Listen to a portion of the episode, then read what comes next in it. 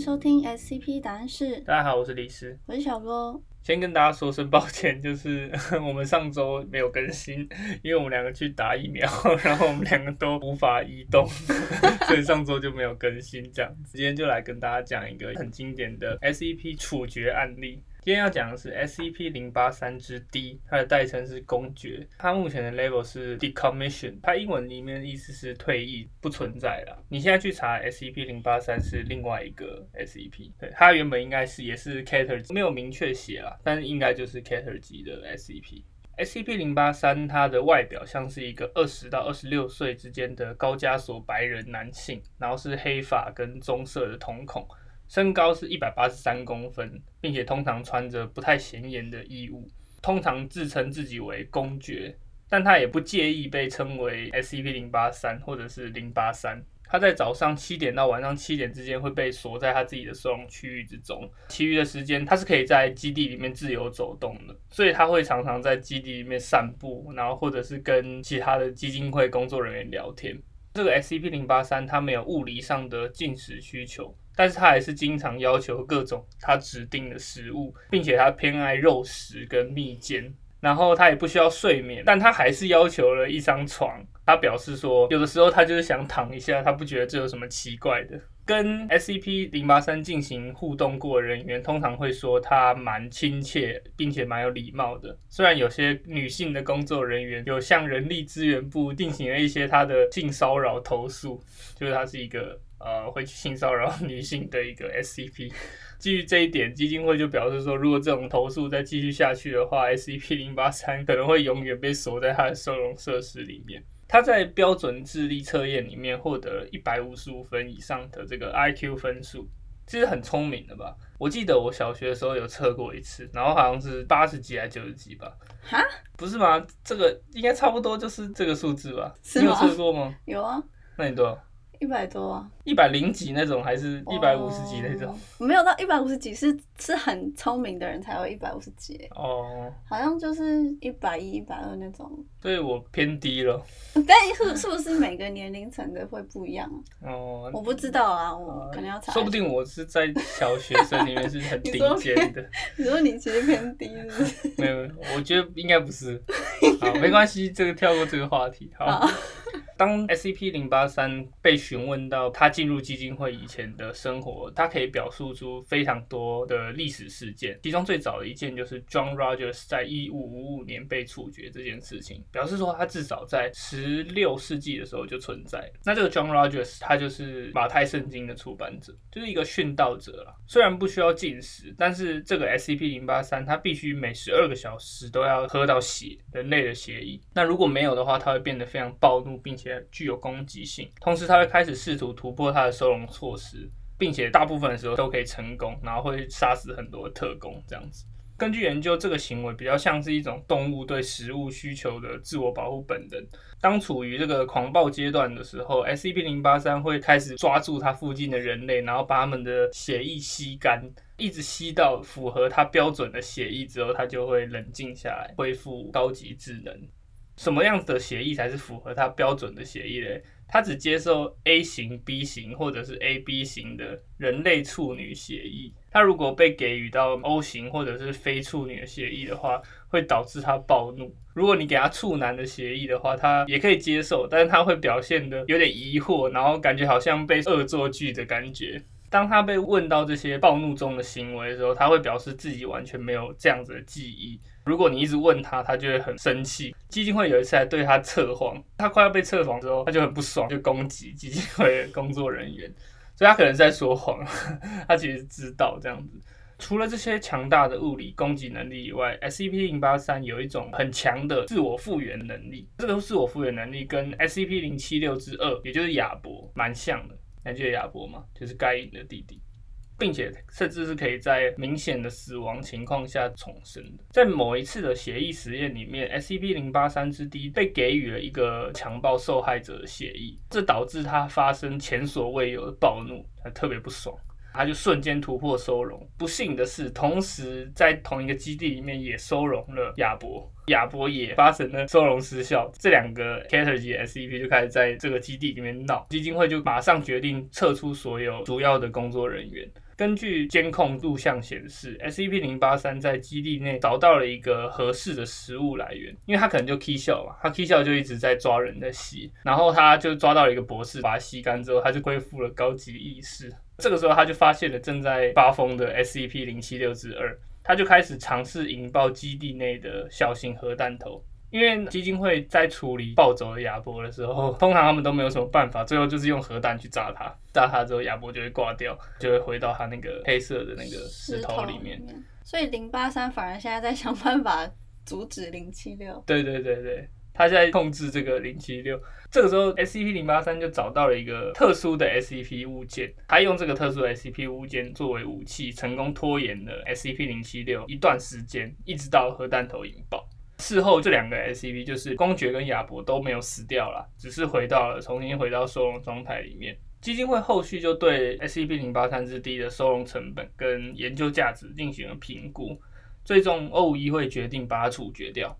然后这个处决的决定被 c o n d r a k i 博士得知了之后，他就透过一些不正当的手段自我推荐，成为这个处决任务的负责人员。他是想要偷偷做什么事吗？对啊 c o n d r a k i 博士就是一个很失控的人。我们之前在 SCP 二三九的时候讲过嘛，就是他跟 c r a f t 博士在那边比剑，他还是一个很失控的人。他其实比 c r a f t 博士还要糟糕很多。对 c r a f t 博士其实就只是比较爱说谎，然后喜欢搞一些有的没的。可是 c o n d r a k i 博士是你等下听了这个处决经过之后，你就知道他有多失控。拿到处决授权之后 k a n j a k i 博士就在某天带着一张折叠桌跟两把椅进入了公爵的收容措施，并且开始了他们的访谈。没有人知道 k a n j a k i 博士要干嘛。k a n j a k i 博士他坐下来之后，就让公爵坐在对面，他就点了一支烟。在闲聊了几句之后，他突然拿出了一罐未知液体，把瓶盖打开，放在桌子的边缘。公爵这个时候就露出了有点困扰的表情，可能是因为液体的那个味道，他不知道那是什么液体。啊！那这个时候，收容室的特工就走上前来，跟 c o n d r a k i 博士说：“哎，这个是未经授权，就是说我没有同意你带这些东西进来。”然后他就搜他的身，就发现了一把手枪，就说这个也不行。c o n d r a k i 博士就不理他，然后继续跟公爵对话，因为他其实地位算很高了。他就跟零八三说道：“你这个小德古拉，因为其实他的形象被塑造就很像一个吸血鬼嘛。”他就说：“你这个小德古拉，你是一个折磨人类心灵的黑暗力量，还是只是一个在玩吸血鬼游戏的小屁孩？”他就问他这句话，公爵就对他的态度非常不满，并表示他是一个缺乏 教养的人。他话都还没说完 c o n r a k i 博士就他不在吸烟吗？他就往他脸上 吐了一口烟，表示说他完全不在乎公爵的想法。然后他快速的拿起桌边的那个容器，把这里面液体往公爵身上倒下去。公爵就瞬间暴怒，并且质问那是什么液体。唐 j a k 博士就说他是猫尿跟蒜汁。就是断头的之一，还有猫的尿尿，他就叫他 bad boy，蝙蝠男孩嘛。对对对，所以这个 bad boy。他很欠扁哎。对，然后还他那个液体里面还加一些硝酸银，这些东西就是那个西方的那个民间习俗，可以克制吸血鬼的东西。但是事实上应该是没有什么，就是让他可能让他不舒服，可是他可能就是臭吧，就是觉得很不喜欢。猫尿跟蒜汁感觉都是味道很重的东西。对对对，然后 c o n d r a k i 博士这个时候，因为他已经生气了嘛 c o n d r a k i 博士就快速的把两人中间的桌子掀翻，然后掏出他的手枪，对着 SCP 零八三的脖子跟胸口连开七枪。这些子弹事后被证明是用银的合金制成的，这也是一种吸血鬼猎人会有的剧情。然后 k a n a k i 博士就再从他的实验袍里面拿出一支木钉，往 SCP 零八三戳过去，并且自言自语的说道：“我得把这些从我一生里一定要做的事情的清单划掉。”所以他就是一个感觉很想要耍一波中二，就申请了这个机会。在上面的事情发生之后，收容室的监控设备就瞬间全部被摧毁，不确定是 k a n r a k i 博士搞的，还是公爵瞬间暴怒。外面的监视器就记录到这两个人大概在半个小时之后离开了收容设施，一前一后这样跑出来。所以那个 SCP 零八三还没有因为这样然后就挂掉，没有挂掉，他只是被他这样一直乱攻击而已。对对对，他有很强的再生能力，好歹是一个 Cater 级的 SCP。那 c o n t r a k 博士怎么会觉得这样有用？还是他只是在挑衅他？他只是想试试看吧。他说：“哎，这样搞不好有用。”因为他只要处决他嘛，但还他还不确定，他可能有一些假说，的第一个假说就是他是一个普通的吸血鬼，我可以用普通对付吸血鬼的方式把他干掉。接下来他们两个就开始逃跑嘛。基金会高层就派了一支机动特遣队前往这个基地，去重新收容 SCP 零八三，跟确保 c o n t r a k i 博士的人身安全。但是后来他们事后总结之后，欧五一会认为当时他们应该直接射杀 c o n t r a k i 博士，更具有经济效益。这样子，为什么？那你要后面就知道了。那 c o n t r a k i 博士就开始逃跑嘛，沿路一直躲避。他在 R 十四通道，就是通道的名称诶。R 十四通道里面使用它的 SCP 五一五 Archive 对公爵造成了一次致盲射击。这个 SCP 五一五 Archive 叫做蝴蝶相机 Safe 级的，它是 c o n r a k i 博士私人的物品。它是用了很多个 SCP 对一个相机进行改造之后改造出来的。它的闪光灯在近距离照射的时候，会对生物的眼球造成高度的烧伤。但同时，它也可以拍摄到一些平常无法记录的项目，例如 Craft 博士这台相机是唯一可以拍到 Craft 博士样子的。公爵的眼球这个时候就受到了很大的损伤嘛，然后他就看不到，但他的眼球开始快速的复原，然后继续在基地里面追杀 Rocky 博士。接着，他们就进入了一个无意志物品区，就是那些 Safe 级的物品啊，呃，没有意识的，但是也是异常物品。这个公爵沿路就杀死并且吸干了数名研究员，他可能就在 k 笑 k 笑的状态，然后有人挡他，他就会把他干掉。c o n r a k i 博士就在这个无意之物品区里面找到了一个东西，之后进入了下一个通道。那他在下一个通道里面就释放了一个闪着荧光的飞碟状物品，这个物品击中了 SCP 零八三的一条腿，然后把它砍断了。被砍断之后，他就摔倒了嘛。那这个银色飞碟状的物体就继续穿过整个基地，并且最后在基地外两公里的地方落下。后来他们去看了一下，那个东西是 SCP 三八八。SCP 三八八是一个 OG 的级的 SCP，它叫无限飞盘，有点像那种赠品可以折起来的那种飞盘，很薄的那种。然后反正它被丢出三米之后，它就会开始用一个非常快速度飞行，并且可以切割一路上所有物体。这个时候 c o n j a k i 博士就掏出了他的手枪，并且靠近 SCP 零八三，观察一下它造成的伤害。SCP 零八三就开始慢慢的再生，并且撑着墙壁站起来。但因为这个时候它只只有一只脚，所以 c o n j a k i 博士就说：“不错，你至少还可以金鸡独立伯爵。”他叫他伯爵，但他其实是公爵这样子。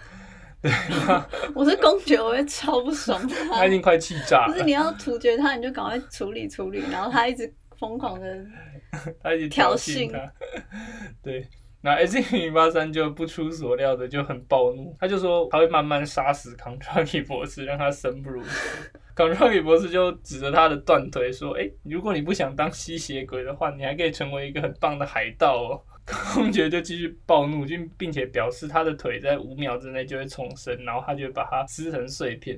c o n r i 博士就说：“好，祝你好运。”然后他就跑掉了。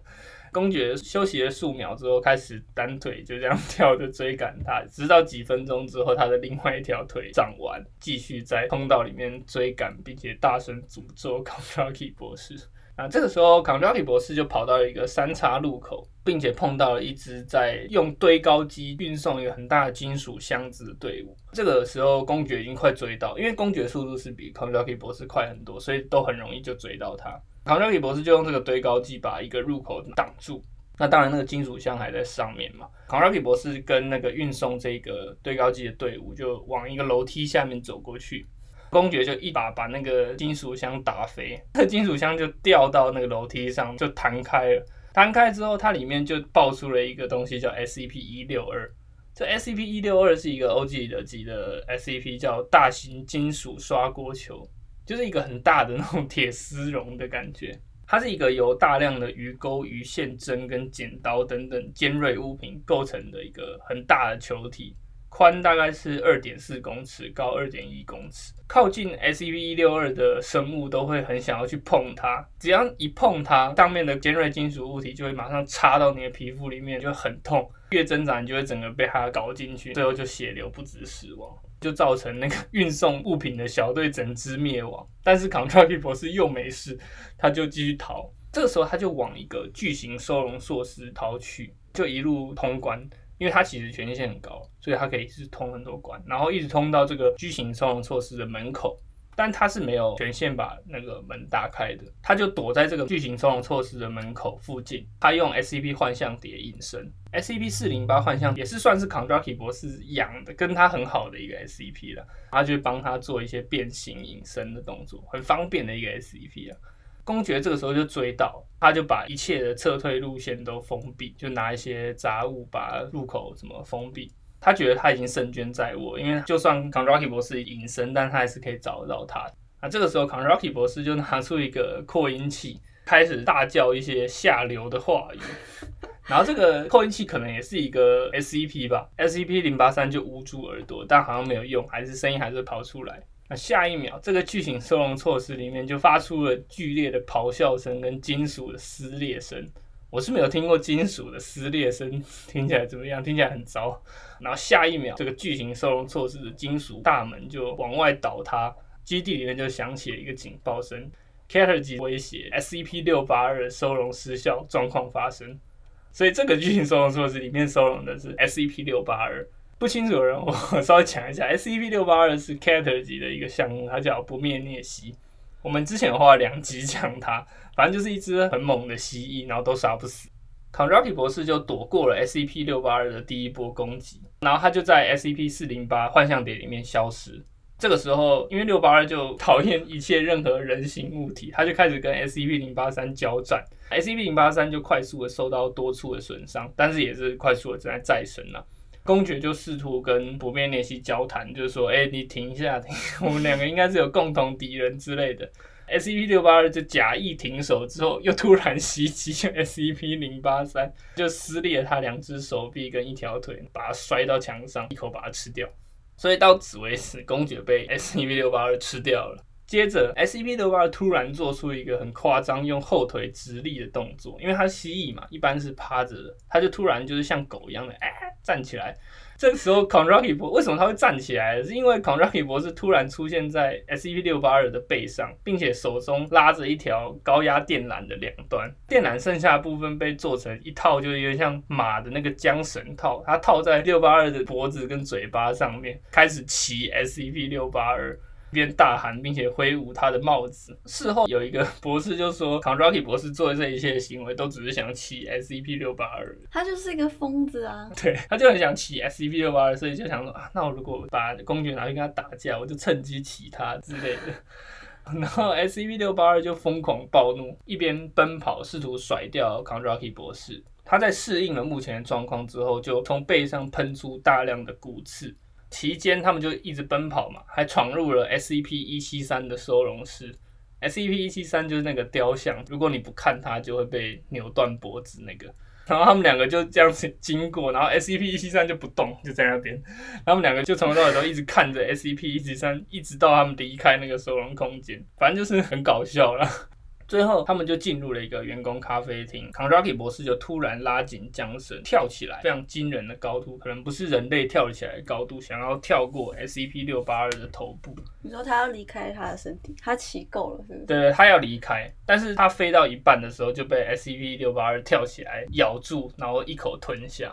看起来他好像也被吃掉死掉了嘛。但突然就在可能几百公尺外的另外一个区域，有一支正在搬运 SCP 二九八的队伍。发现远远有一个全身受伤的人走出来，就是 Konraki 博士。就是说他可能是用幻象碟伪装成他还在那边被吃掉，然后他自己就逃跑，不知道什么时候逃跑。Konraki 博士就跳到这个 SCP 二九八后方。SCP 二九八是一个 Safe 级的 SCP，叫鲜血管风琴。这个鲜血管风琴被演奏的时候，会诱导附近的人类个体体内的血液缓慢的脱离他的身体，在体外形成一个结晶。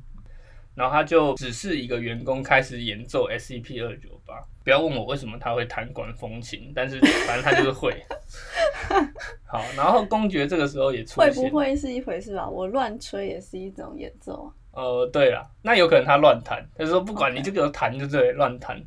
那公爵这个时候就出现了。他就 全身覆盖着一种不明物体，追着 Kondraki 博士绕过墙角，但是他只看到几个员工跟一个管风琴，管风琴很大啦 Kondraki 博士躲在后面，他正要很礼貌的询问员工说有没有看到 Kondraki 博士，他突然有一阵感觉，就是他体内的血液开始躁动，这个时候他开始紧张，并且命令那个正在演奏的员工停下来。这个时候 c o n r a k i 博士跳了出来，命令那个员工说：“你给我继续演奏。”并且他对公爵表示说：“这首曲子是巴哈的拟真烂序曲。”哪有这个？就 You are suck 去之类的，反正他就是在福州了。公爵就开始尖叫。c o n r a k i 博士就说：“一切如同他的猜想，SCP 零八三是没有办法再生他的血液的，因为他是吸血鬼，可能是这样原因的。”最后，公爵就站在那边，全身的血液被抽出体外，他的尸体也用一个非常快的速度分解，在一分钟之内就变成了一具骷髅。c o n r a k i 博士就拿来一个玻璃容器，把空气中凝聚的这个红色结晶体收集完之后，扛起剩下的骷髅跑掉，假装是一个疏散小组的人员，登上直升机离开基地。然后这个基地其实里面还是很混乱，SCP 六八二还是在乱跑这个状态。这是一个基金会里面非常有名的事件，就是公爵的末日。他最后是真的处决公爵了，但是代价有点太大。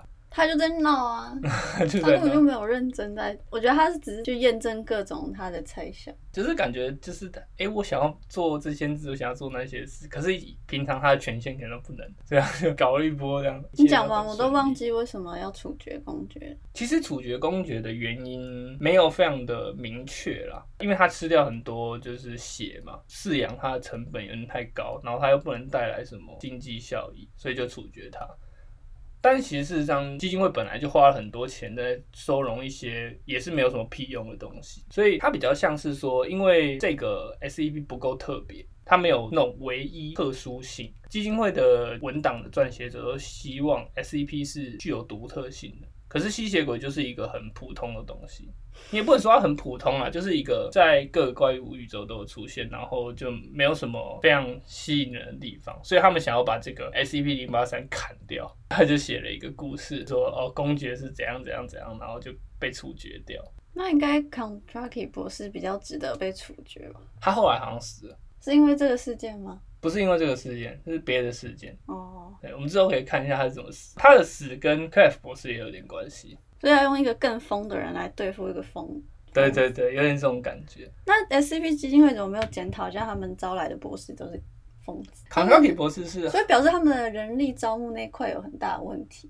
呃，对，啊但是因为就是你要招很厉害的人，就会是怪怪的，对，相应就会是很不不妙的人。其实整个 SCP 里面收容能力最强的，应该就是 c f 博士，但他自己就是一颗未爆弹，你懂那种感觉？这种就是 SCP 基金会早期的时候，他们就是用很多很厉害的人，然后也搞了很多很大的乱子。那后来的话，就是经历了一些改革，然后基金会就算是变比较稳定一点。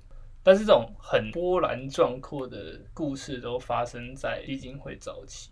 那以上就是今天跟大家说 SCP 零八三之 D 原本的文档跟处决经过。感觉主角应该要变成 k o n d r a k i 哦，对啊，有点像 k o n d r a k i 博士的个人表演秀这样子。对啊，好了，那我们这集分享到这边，我们下集见，拜拜，拜拜。